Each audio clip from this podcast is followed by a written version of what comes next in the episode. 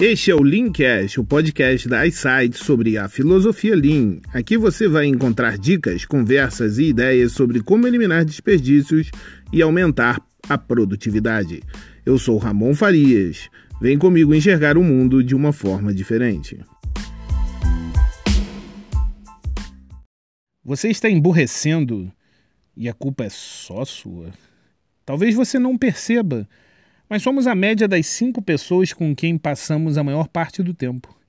Assim, se você quer se desenvolver e deixar de emburrecer, precisa estar cercado de pessoas que o capacitem e o ajudem em seu desenvolvimento pessoal e na conquista de seus objetivos. O Lean ataca alguns desperdícios, mas, na minha opinião, o maior desperdício que deve ser atacado é o de pessoas. E é sobre isso que queria bater um papo com você. A subutilização do seu talento é um baita desperdício, sabia? Seu talento é o maior ativo da sua vida. E subutilizá-lo pode ser o maior desperdício possível.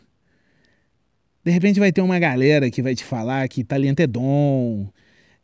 E essa mesma galera provavelmente não deu em nada. E quer que você fique no mesmo barco que eles. Vão querer que você pense igual a eles. Enxergar diferente? Nem pensar. Nietzsche já dizia: a maneira mais eficaz de emburrecer uma pessoa é ensiná-lo a admirar aqueles que pensam como ele, e não os que enxergam de uma forma diferente. E sabe qual a consequência lógica de não pensar? Seguir os outros. Aí você abre mão de tomar decisões sozinho e traçar seu próprio destino. Será que eu estou falando algo fora da realidade do que vivemos? Pensar é um trabalho árduo não é à toa que isso não se ensina nas escolas. Lá aprendemos apenas a passar na prova. Você não precisa pensar para fazer isso. E enquanto isso, o talento está sendo desperdiçado. Talento é algo que se adquire e tem a ver com obtenção de conhecimento e inteligência. E a partir desse ponto de vista, o talento é resultado do esforço para adquiri-lo e do treinamento para desenvolvê-lo. Você tem que se esforçar para desenvolver e aplicar seus talentos, a fim de fornecer o máximo de valor possível para o mundo. Se você não cria valor, alguém tem que fazer isso por você. Eliminar esse desperdício permite que você invista em si mesmo e desenvolva seus conhecimentos, habilidades, competências e por aí vai. Veja bem, eu não estou aqui falando sobre o desperdício que muitas empresas assumem em não investir em você.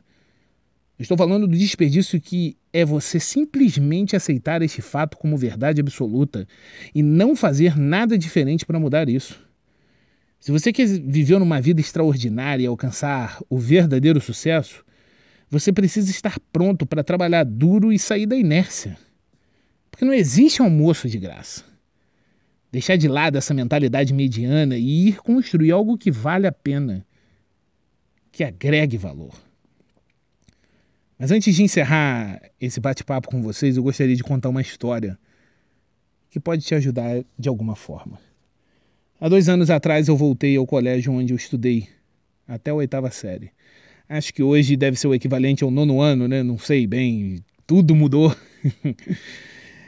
e eu levei um choque quando entrei naquele colégio, porque parecia que eu tinha voltado no tempo.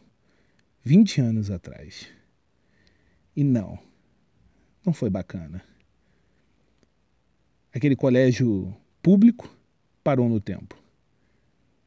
Professores lutando para dar aos alunos um padrão de vida, uma nova forma de enxergar. Pessoas que estavam ali dando sangue. Mas o colégio havia parado no tempo.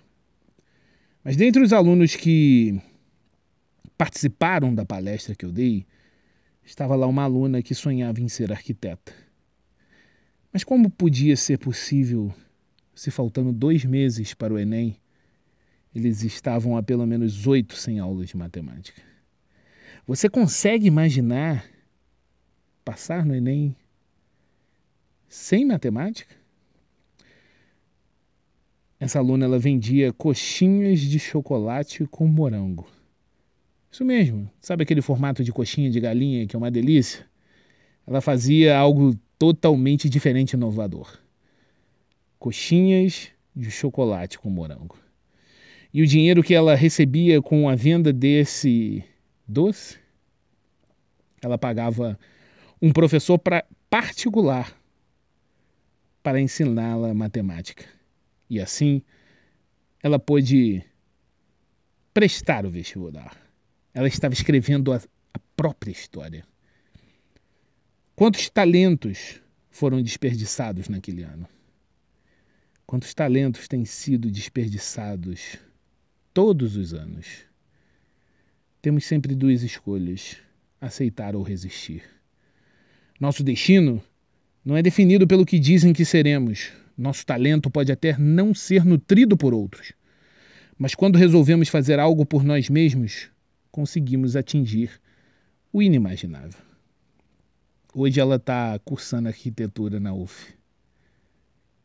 E parafraseando outro filósofo, Confúcio, eu termino esse podcast de hoje. Os que reclamam de como a bola quica provavelmente são os que não sabem arremessá-la. Saia da inércia, porque você está emburrecendo e a culpa é só sua.